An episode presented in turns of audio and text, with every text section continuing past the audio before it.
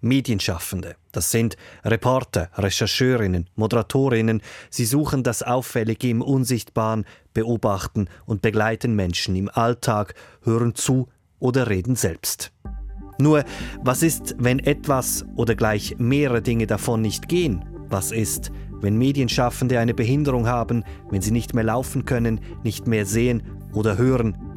Sie recherchieren, beobachten und begleiten, so wie alle anderen auch, nur eben mit einer Behinderung. Das ist der Medientalk. Diese Sendung gibt es auch im Abo srf.ch-audio. Mein Name Salvador Atassoy. Wie viele Menschen mit einer Behinderung kennen Sie? Und mit wie vielen arbeiten Sie zusammen? Während wir bei der ersten Frage meist einige Namen nennen können, fällt Journalistinnen und Journalisten bei der zweiten kaum jemand ein. Es gibt nicht viele Medienschaffende mit Behinderung und das hat Gründe.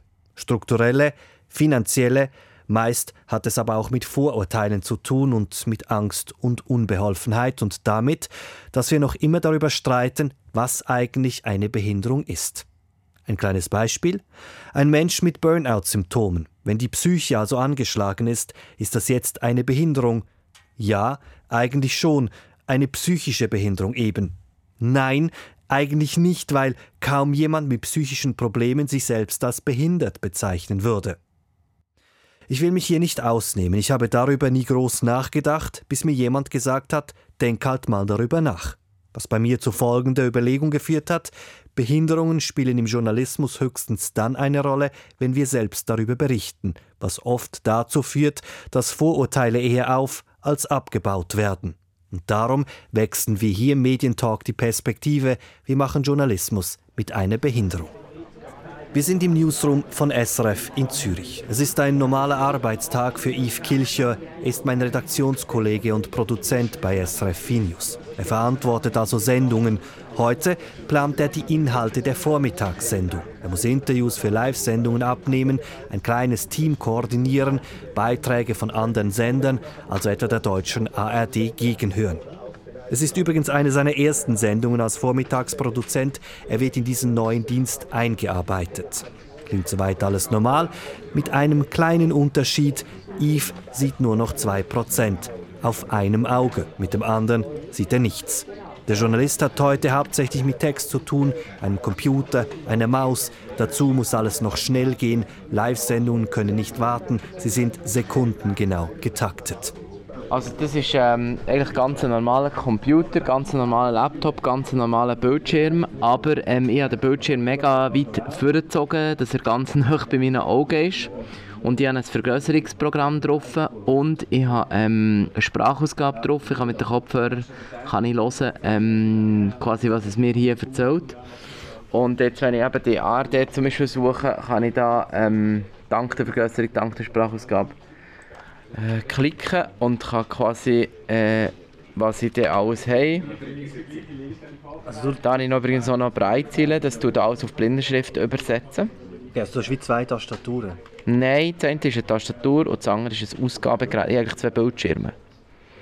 Könnte man sagen. Weil ich, tue nicht schreiben. Schreiben tue ich auf, dem, auf der Tastatur und lesen tue ich mit den Augen auf dem Bildschirm und ähm, äh, auf der Breitziele.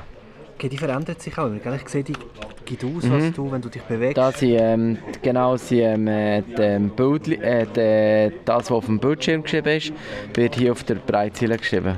Jetzt weiss ich nicht, wie Belgrad schreibt. Bist du immer Belgrad? B-E-L-G-R-A-D. Ah, ohne zwei L. Das ist jetzt das Problem von Leuten, die nicht gut sehen, ähm, weil wir häufig Texte hören und nicht lesen. Und dann bekommen wir genau so Sachen nicht so mit. Das war jetzt einfach eine gute Ausrede, für das ich es nicht weiss. Wenn man Yves von weitem zuschaut, sieht man, wie er mit dem Kopf direkt am Bildschirm arbeitet und mit der Nase einzelnen Zeilen entlang fährt. Das hat mich zu Beginn etwas irritiert, weil ich mich gefragt habe, was macht er da eigentlich? Aber Yves hat Geduld, er erklärt, wie er das schon hunderte Male getan hat. Da hat jetzt mehrere Spalten und jemand, der jetzt würde sehen würde, halt genau auf die eine Spalte schauen und das kann ich jetzt im Prinzip nicht, muss mir immer die ganze Ziele vorlesen das ähm, braucht mehr Zeit, aber dafür ähm, habe ich ähm, die Sprachausgabe so schnell eingestellt, dass, es, dass ich das quasi wieder kann machen Das heißt, du hörst wie viel mal schneller? Ja, das wird mir immer, ich weiß es nicht, ich weiß es nicht, weil das Programm irgendwie einen anderen Prozentwert rechnet. Aber sicher mehr wie doppelt so schnell? Ja, ja, ja sicher mehr, weil ich höre Radiosendungen doppelt so schnell und die sind langsamer. Einfach schnell zur Anmerkung, ich höre es mit 1,5-facher Geschwindigkeit und ich böcke nicht ganz so alles. Das geht mir auch so, wenn ich den Medientalk höre. Yves muss nun die einzelnen Sendeelemente planen und setzen. Wir haben also etwas Zeit und kehren darum später in die Redaktion von SRF News zurück. Ich frage mich, wie viele Menschen mit Behinderung arbeiten eigentlich im Journalismus? Selbst Fachstellen kennen keine genauen Zahlen. Menschen mit Behinderung, die im Journalismus arbeiten, kennen selbst nur eine Handvoll anderer Menschen mit Behinderung im Journalismus Kommt noch dazu, jede Behinderung ist anders und stellt Betroffene und Umfeld vor andere Herausforderungen. Ein Beispiel. Yves hat noch 2% Sehkraft, braucht also spezielle Hilfsmittel, um zu lesen. Das ist bei Simon Scheidecke nicht so. Er sieht alles, aber Simon sitzt im Rollstuhl. Der Sportjournalist arbeitet seit zwei Jahren für Keystone SDA. Schwerpunkte Fußball und Eishockey. Vorher war er als freier Mitarbeiter bei einem großen Schweizer Verlagshaus. Er blickt auf mehr als zehn Jahre Erfahrung im Journalismus zurück. Wenn ich über die Herausforderungen nachdenke, dann frage ich mich, Sportjournalismus macht man ja vor Ort, also oft im Stadion, Matchberichte, Interviews. Also frage ich Simon Scheidecke direkt, gehen Sie auch raus an die Spiele? Genau, das ist eigentlich der Teil der Arbeit, der mir nach wie vor am meisten Spaß macht, weil ich ja eine große Leidenschaft für Sport habe, schon mein ganzes Leben lang. Ja, wenn ich mal die, die Chance habe, rauszugehen und an einem Ort live dabei zu sein, ist das schon der schönste Teil meines Jobs, genau. Ist das eigentlich einfach, beispielsweise auf einer Fußballtribüne mit Rollstuhl kommt man da problemlos hin? Nein, das, da sind wir schon bei den Problemen angelangt. Das ist eigentlich auch so ein Ziel von mir, dass ich mit meiner, meiner Arbeit da eine gewisse Sensibilität schaffen kann, weil jetzt in der Schweiz, wenn wir beim Fußball bleiben, dann ist genau ein Stadion von, von Beginn weg eigentlich so konzipiert, dass man auch als Medienschaffender mit, einer, mit einem Rollstuhl hingehen kann. Das ist in Luzern. Und über die Jahre jetzt oder in den letzten Monaten habe ich es auch geschafft, dass in Basel eine eine nachhaltige Lösung geschaffen wurde. Aber ansonsten ist es eigentlich relativ schwierig oder immer wieder ein, ein, ein Kampf und ein, ein Fragen und ein Bitten darum, dass, dass da bessere Arbeitsbedingungen geschaffen werden, weil sonst muss ich ja recht oft oder eigentlich immer improvisieren und dann, das lenkt natürlich dann auch vom Kerngeschäft meiner Arbeit ab, wenn ich dann noch äh, schauen muss, dass ich überhaupt arbeiten kann. Zwei Minuten Gespräch und wir sind schon beim Hauptproblem naiv gefragt, das heißt, der Einstieg in den Beruf war auch mit Hindernissen gespickt. Äh, ja, ja, das war mir da, damals noch nicht so, nicht so bewusst. Ich bin eigentlich relativ naiv in diesen Beruf eingestiegen, weil das, das war schon immer mein Traum, Sportjournalist zu werden. Also mein großes Vorbild war da immer Benny Thurnherr und ich wollte immer den Job von Benny Thurnherr machen.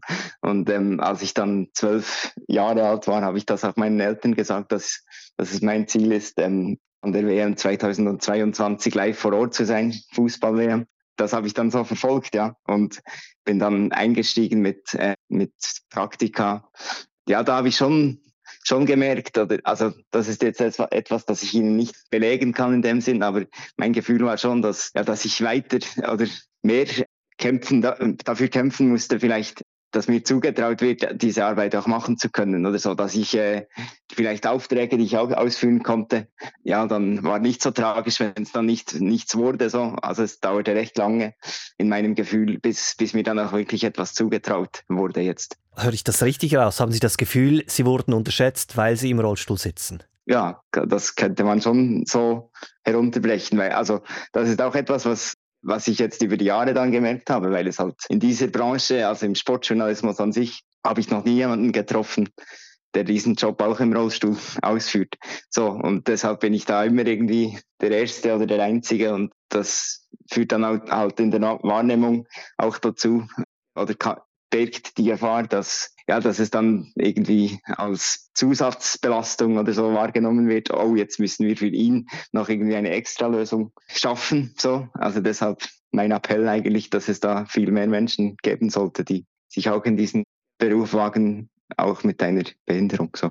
Wenn wir jetzt kurz mal den Arbeitsalltag anschauen, Sie schreiben ja folglich auch viel. Sie müssen das ja für Kisten ja dann in, in Worte fassen. Das Schreiben an einem Schreibtisch, das stelle ich mir hindernisfrei vor. Das funktioniert. Wo sind die Probleme? Ja, das, die, die kommen schon eben, wenn, wenn äh, ich habe vorhin gesagt, dass ich, dass ich am liebsten unterwegs bin, aber das ist dann, dann auch immer der Moment in meinem Job, wo ich mich eben quasi ins Haifischbecken bewege, eben weil sobald ich mich in der Welt draußen bewege, bin ich auch damit konfrontiert, dass es eben diese Vorurteile gibt oder so, oder äh, eben Sachen, die, die mir verwehrt bleiben. Also ja, oder dass mir überhaupt nicht zugetraut wird, jetzt diesen Job machen zu müssen. Das gab schon x äh, Situationen, wo, wo ich irgendwie zuerst den, den Beteiligten da beweisen musste, dass ich im Fall einfach eine, einen Job zu erledigen habe und genauso unter Zeitdruck stehe wie meine nicht behinderten Kolleginnen und Kollegen auch. Geben genau. Sie mir ein Beispiel. Heißt das beispielsweise, wenn dann viele Leute ein Interview wollen von einer Person, dass man sie dann übergeht oder außen vor lässt? Oder was passiert dann in solchen Momenten? Ich kann Ihnen ein konkretes Beispiel nennen. In einem, in einem Fußballstadion, da gab es, also es gibt ja immer diese Mixzonen, wo, wo die Interviews geführt werden nach dem, nach dem Spiel. Und einerseits ist es immer, oder je nach Stadion dann auch immer eine Herausforderung, diese Wege zu wissen. Also die muss ich immer im Vorher Vorhinein recherchieren, so, aber muss ich dann durchgehen, weil ich wahrscheinlich, höchstwahrscheinlich nicht die gleichen Wege gehen kann wie Menschen, die, die sich laufend durch die Welt bewegen. Und dann kam ich eben in, in diese Mixzone und dann hörte ich von einem Security so, ah, du bist hier sicher falsch. So, und hinter so einem Satz steht ja dann irgendwie die, die Überzeugung, so, was will da eine Person im Rollstuhl jetzt in dieser Zone hier? Hier sind Journalistinnen und Journalisten, die arbeiten, so, und ich musste dann irgendwie meinen Ausweis zeigen und sagen, hey, ich, ich bin jetzt, ich habe jetzt den Fall nicht so über, überschüssig Zeit für so Diskussionen, ich lasse mich jetzt einfach durch hier und je nachdem ist das dann emotional schon noch äh, aufreibend, so wenn, wenn eben immer diese Zusatzkomponente noch drin ist vom sich beweisen müssen oder überhaupt sich legitimieren zu müssen. Ja. Sie haben zu Beginn erwähnt, diese WM 2022 Fußball, das sei Ihr Ziel gewesen, da vor Ort zu sein. Haben Sie das geschafft? Ja, ja. Ich war letzten Dezember eben, war das, das hat man zu diesem Zeitpunkt, als, dieses, äh, als ich diesen Wunsch geäußert habe, war das noch nicht klar, dass das in Katar ist. Also es, es war auch mit gewissen äh, Gewissensbissen oder so verbunden, jetzt diese, diese Reise überhaupt zu machen. Aber ich habe es tatsächlich geschafft, eine Akkreditierung zu erhalten und ich habe dann durch einen ja, durch glückliche Umstände so konnte ich dann auch über den Achtelfinale des Schweizer Nationalteams gegen Portugal für Keystone SDA berichten. Und das war schon ein sehr, sehr spezieller Moment. Und als ich ähm, mein erstes Spiel im Stadion sah, das war Mexiko gegen Argentinien, und ich habe noch eine gewisse Affinität zu Mexiko. ja, war das schon, schon sehr speziell und auch emotional für mich, weil ich dann ja, mal gemerkt habe, dass ich jetzt etwas, das ich irgendwie vor 20 Jahren gesagt habe, auch wirklich geschafft habe. Deshalb ja, hoffe ich schon, dass ich damit auch irgendwie zeigen kann, dass man seine Träume auch verfolgen sollte. Sagt der Sportjournalist Simon Scheidecker. Wir sind zurück in der Redaktion von SRF News in Zürich. Die Sendung für die nächsten Minuten ist geplant, das Programm kann weiterlaufen. Der Job als Produzent ist aus meiner Sicht anspruchsvoll, alleine schon deswegen, weil man etwa 100 Dinge im Kopf und im Auge haben und verfolgen muss. Man denkt oft parallel. Wie also macht Yves das? Wird er als Produzent hier einfach ins kalte Wasser geworfen? Nein, wir jetzt, in diesem Fall haben wir jetzt einen Testlauf gemacht und geschaut, kann man das überhaupt, wo sind die Stolperfallen. Und dann haben wir eine Einführung gemacht und beide Mal haben wir gefunden, oh, das kann man. Und jetzt quasi hat die Einführung richtig angefangen. Also man so einen Vorlauf machen. Und das ist mega cool, das ist ein mega Privileg, dass man das kann, dass man so etwas kann testen kann. Weil ähm, so kann man, kann man mal etwas wagen, oder? Also das heißt, Sie haben das im Studio geübt mit Leuten, die dir zuteil genau. sind? Genau, wir haben es äh, äh, so da wie wenn, oder? Okay. Wie viele Leute sind denn dabei gewesen, Bei der, beim Testlauf war jemand dabei, gewesen, der zuerst mit mir alles durchgegangen ist, erklärt hat. Das ist ja so ein bisschen das, oder?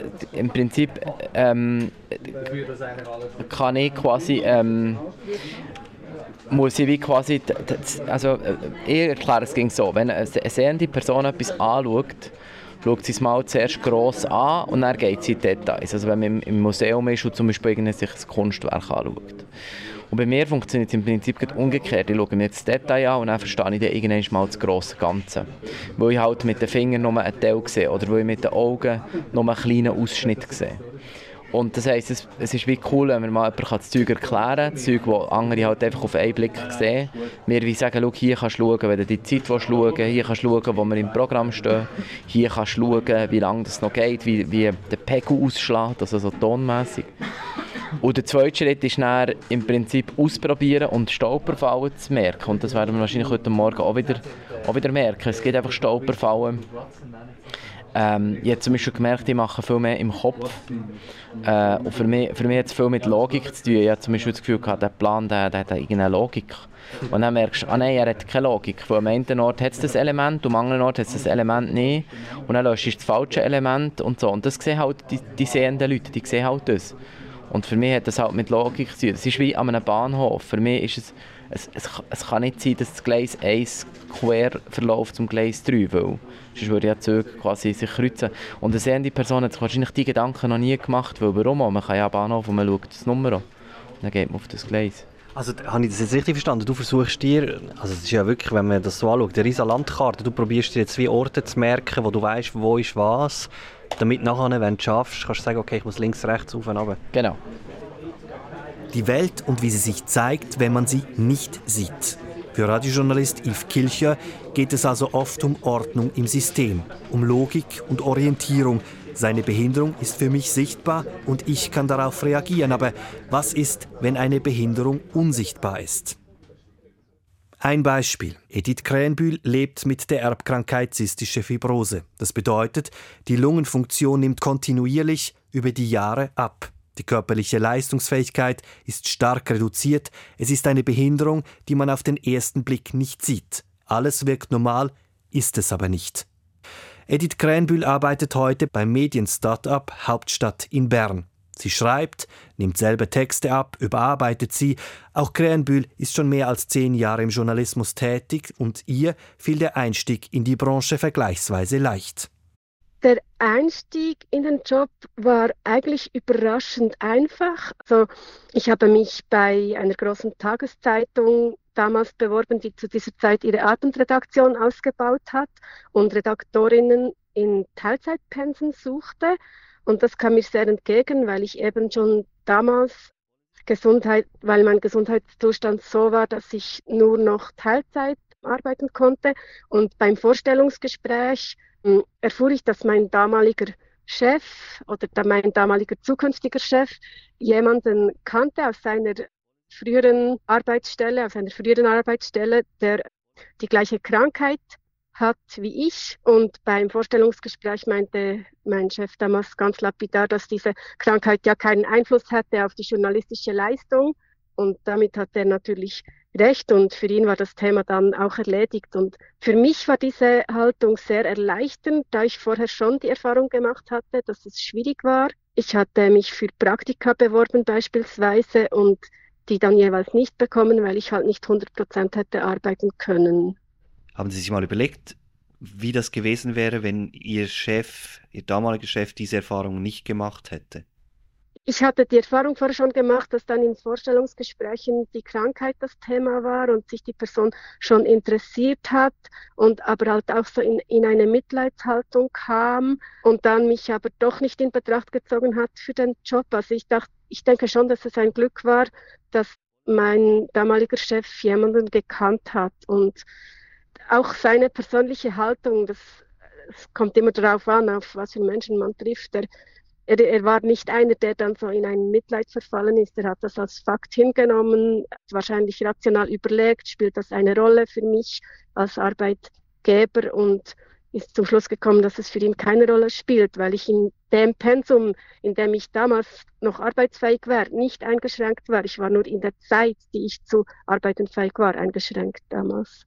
Was heißt das für Sie? Was sind Ihre größten Herausforderungen in Bezug auf Ihren Job und Ihre Krankheit?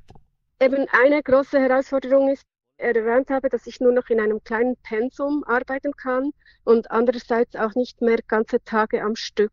Also das hat sich seit dem Beginn meiner journalistischen Karriere, sage ich jetzt mal, noch verändert. Anfangs konnte ich noch ganze Tage arbeiten und dann jetzt seit fünf Jahren, fast sechs Jahren nicht mehr. Und das heißt, dass ich mir Geschichten aussuchen muss, die nicht zeitkritisch sind. Also an Aktualitäten kann ich nicht arbeiten. Und das schließt gewisse Themen zum Vornherein aus. Und auch Reportagen, die körperlich anstrengend sind, also jemanden begleiten auf einer Wanderung vielleicht oder ich weiß nicht, einfach Sachen, die körperlich anstrengend sind, das, das kommt für mich nicht in Frage. Es ist immer ein bisschen eine, eine Herausforderung, Sachen zu finden, die oder Geschichten zu finden, die ich schreiben kann, die ich in meinem Tempo schreiben kann, mit der Zeit, die mir zur Verfügung steht. Oder was auch schwierig ist, ist, wenn ich zum Beispiel auf einer Reportage neben Protagonistinnen hergehen und dazu mit ihnen sprechen muss, dann komme ich sehr schnell außer Atem. Und das kann schon sein, wenn man ein Gebäude besichtigt mit Treppen. Und dann muss ich jeweils offenlegen, dass ich Lungenprobleme habe. Und das ist nicht immer angenehm, weil in diesem Moment sollte es ja nicht um mich gehen, sondern um die Protagonistin, den Protagonisten und die Geschichte, die diese zu erzählen haben. Wenn Sie jetzt so ein bisschen zurückblicken, Sie hatten ja auch schon mehrere Arbeitgeber. Also mhm. unterscheiden die sich, wie die mit Ihnen umgegangen sind? Grundsätzlich habe ich eigentlich gute Erfahrungen gemacht. Ich denke, dass der Stellenwert, der den Themen Leben mit Behinderung und Inklusion eingeräumt wird, der war sicher nicht bei allen Medienunternehmen gleich groß. Also damit meine ich einerseits die Motivation, Inklusion als Thema aufzugreifen, also als journalistisches Thema, aber auch die Inklusion im Unternehmen selbst. Mein Eindruck war, dass die großen Medienhäuser intern, wenn es um, um Gleichberechtigung geht, vor allem noch mit der Gleichberechtigung der Geschlechter beschäftigt sind. Und das ist auch richtig und wichtig, aber die Inklusion bleibt da eher ein Randthema. Und jetzt bei, bei der Hauptstadt, wo ich zurzeit arbeite, meiner Meinung nach das Thema Inklusion einen vergleichsweise großen Stellenwert. Wir haben letzten Frühling auf meine Anregung hin einen großen Schwerpunkt mit verschiedenen Artikeln zum Thema Inklusion publiziert. Und da versuchten wir wirklich auch den Grundsatz der Inklusion zu leben. Also freie Journalistinnen mit Behinderung haben auch mitgearbeitet und die publizierten Artikel haben wir jeweils auch als Audiodateien zur Verfügung gestellt. Andererseits hat uns das, also die Arbeit an diesem Schwerpunkt hat uns als kleines Medium mit einem bescheidenen Budget aber auch die, vor große Herausforderungen gestellt. Also Inklusion findet ja auf vielen verschiedenen Ebenen statt und wir konnten diese Ebenen nicht alle abdecken und können es auch bisher nicht, weil einerseits sehe ich das so, dass Inklusion bedeutet, dass Menschen mit Behinderungen Teil des Teams sind, ganz selbstverständlich. Das ist bei der Hauptstadt jetzt der Fall. Aber andererseits müssten Inhalte barrierefrei zugänglich sein. Und da gibt es bei der Hauptstadt als auch bei anderen Medien großen Nachholbedarf, weil zum Beispiel die Webseiten noch nicht Screenreader tauglich sind oder die Inhalte nicht in leichter Sprache verfügbar. Und da haben wir dann im Journalismus sind wir schon vor große Herausforderungen gestellt, weil wir vor der Diskussion stehen, wie viel Komplexität man als Journalistin reduzieren kann, ohne wichtige Aspekte eines Themas zu vernachlässigen, wenn es jetzt zum Beispiel um leichte Sprache geht sagt die Journalistin Edith Krähenbühl. Und damit kommen wir zu einer Frage, die sich Arbeitgeberinnen und Arbeitgeber bei Bewerbungsgesprächen wohl öfters stellen, aber dann doch nicht zu fragen wagen. Was kostet eigentlich barrierefreies Arbeiten und wer bezahlt das? Auf diese Fragen gibt es keine einfachen Antworten. Zwar gibt es eine übersichtliche Homepage der Dachorganisation Pro Infirmis, die aufzeigt, welchen Beträgen die IV Assistenzen und Hilfsmittel bezahlt und welche baulichen Veränderungen mitgetragen werden, nur das sind fiktive Beispiele. Bei einer Behinderung gilt, in der Realität wird ein Fall schnell mal zum Einzelfall. Schauen wir das an einem Beispiel an, zurück im Newsroom in Zürich bei Yves Kilcher. Er braucht Hilfe bei der Einführung in neue Jobs und er braucht spezielle Programme, die es ihm ermöglichen, barrierefrei zu arbeiten. Das ist halt so etwas, wenn man, wenn man nicht gut sieht, Überblick behalten über etwas Größeres und immer wieder Zeug nachschauen, das ist halt mega schwierig. Und man muss schon sagen, jetzt hier in diesem Fall hat man Anpassungen gemacht für das Programm, aber man kann natürlich viel weiter gehen. Man natürlich probieren, noch viel mehr Anpassungen zu machen, dass ich noch weniger mit den Augen müsste. Das würde bedeuten, dass ich vielleicht noch schneller sein könnte, weil der Campus der liest und ich könnte die Augen entlasten.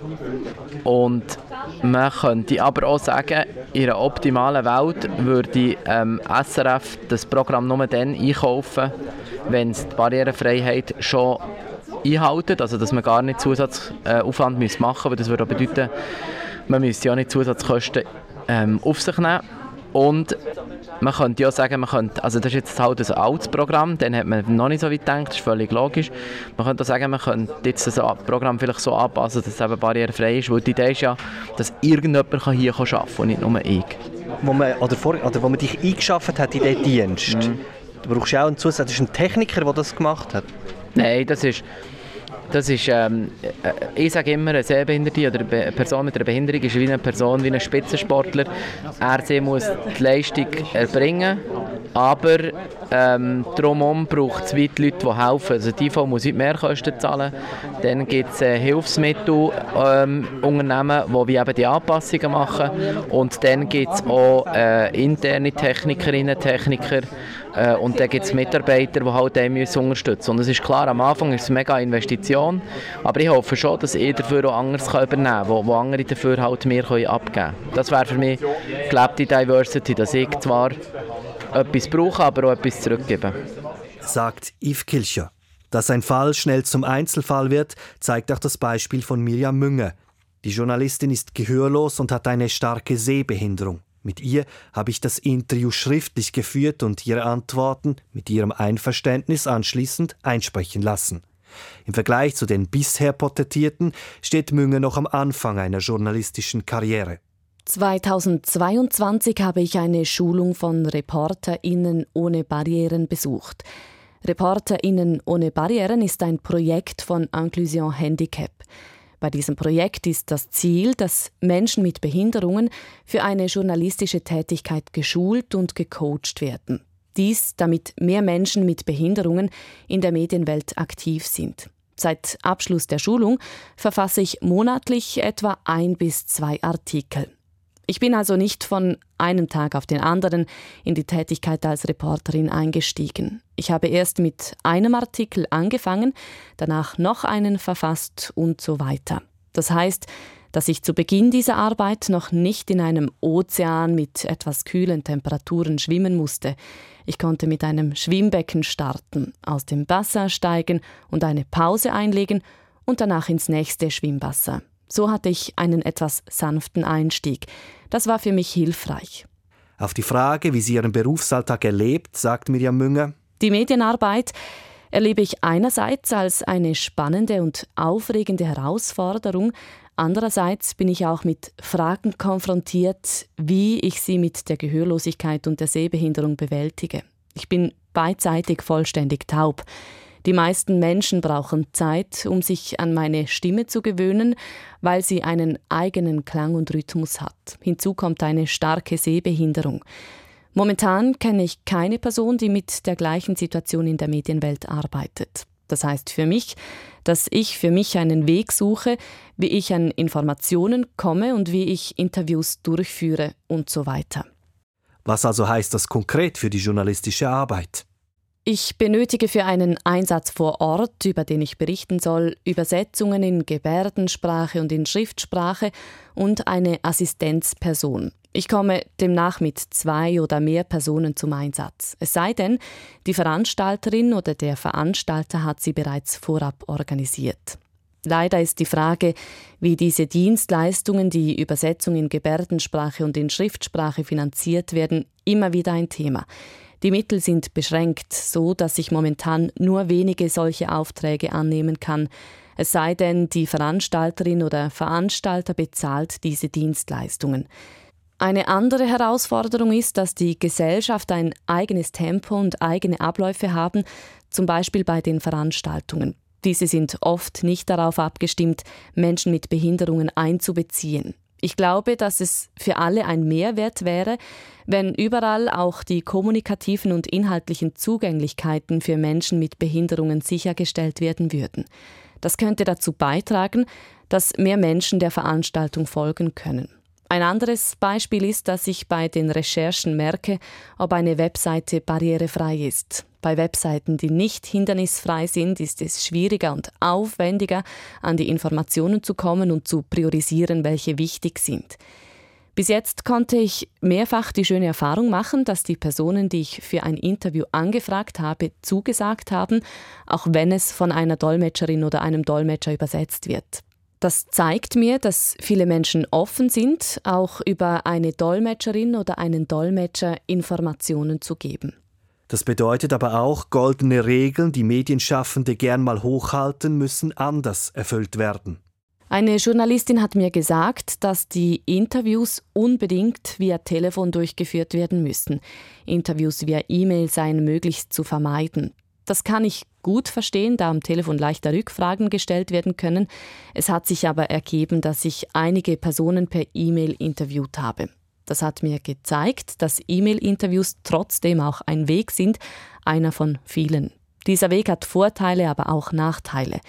Die Vor- und Nachteile können gegeneinander abgewogen werden. Ich wünsche mir von Seiten der Journalistinnen und Journalisten eine Offenheit. Eine Offenheit gegenüber unkonventionellen Wegen und gegenüber einer Zusammenarbeit mit uns Menschen mit Behinderungen. Dass wir uns einbringen können mit den Dienstleistungen, Hilfsmitteln und anderen Anpassungsmaßnahmen, wie wir sie brauchen. Sagt Mirjam Münge.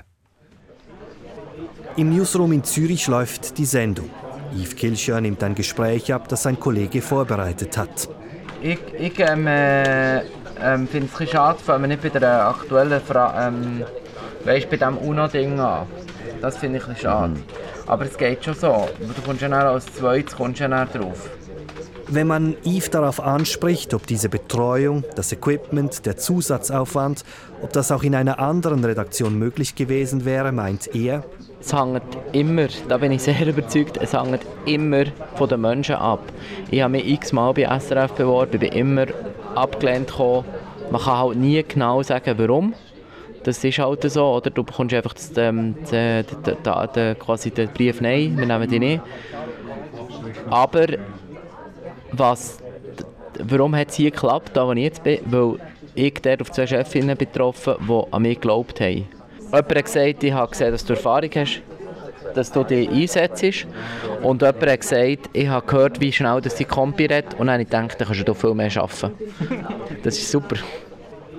Ich lasse Yves nun arbeiten, auch weil mir auffällt, dass ich mal wieder links neben ihm stehe und dann rechts und dann hinter ihm, ohne dass ich mein Gehen und Kommen ankündige, weil ich schlicht vergessen habe, dass die Welt für Yves anders aussieht wie meine.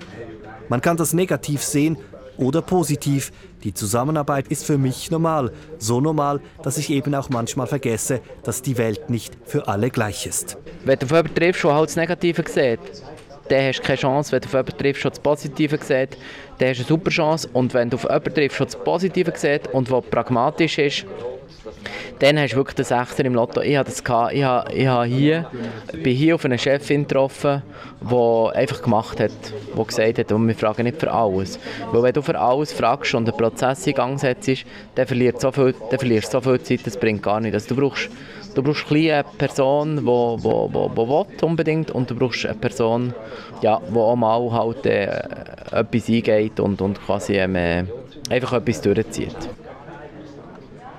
Das war der Medientalk. Diese Sendung gibt es auch im Abo srf.ch-audio. Mein Name Salvador Atassoy.